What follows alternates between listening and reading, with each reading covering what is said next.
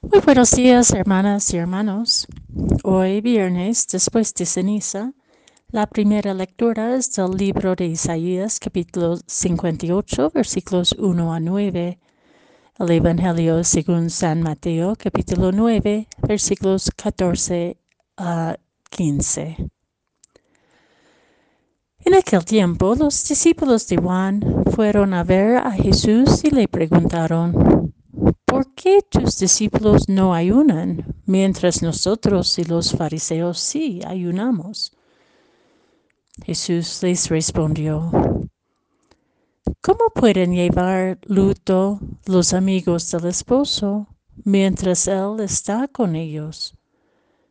Pero ya vendrán días en que les quitarán el esposo y entonces sí ayunarán.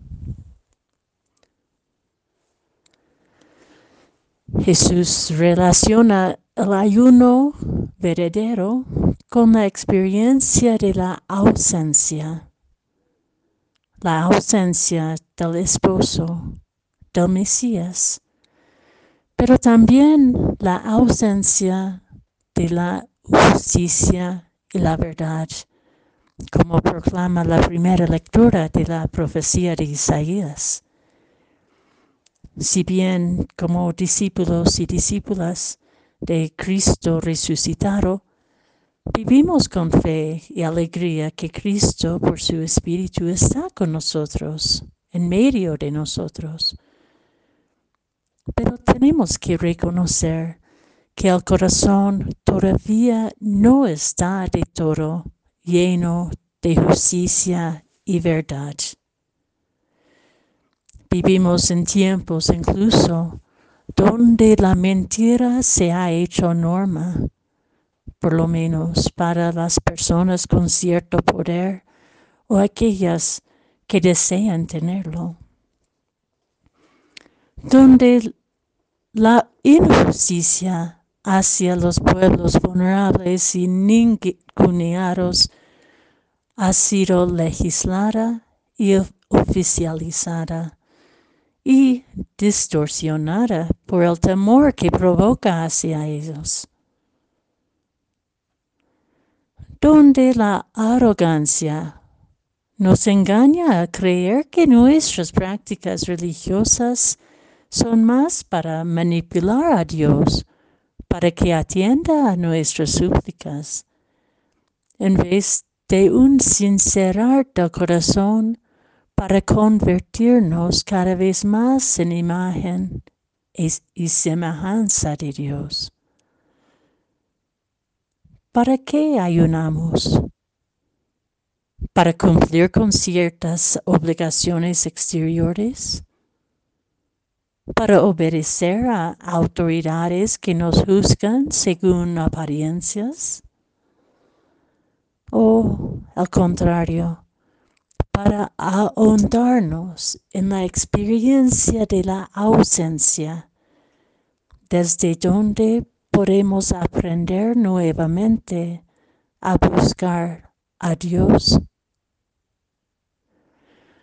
Ahondarnos en la ausencia de la justicia para nombrar y desatar las cadenas de la injusticia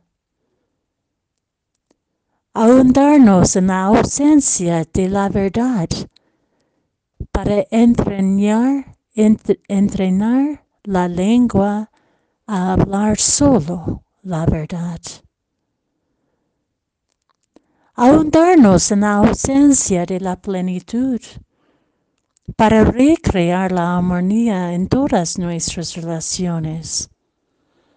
Ahondarnos en la ausencia de la humildad para rechazar la dominación de la arrogancia. Ahondarnos en la ausencia de la libertad para aprender a romper los yugos de la opresión. Ahondarnos en la ausencia de la seguridad para caminar y compartir la vulnerabilidad del hambriento migrante, indigente y pobre. ¿Qué ayuno agrada a Dios? ¿Qué ayuno nos marca como discípulas y discípulos de Cristo? ¿Qué ayuno nos cicatriza nuestras heridas más profundas, donde compartimos con toda la humanidad en sus violencias e que que ayuno nos cicatriza nuestras heridas más profundas que compartimos con toda la humanidad en sus violencias e inhumanidades. Y que ayuno nos vuelve como la amanecer que deslumbra la luz de Cristo.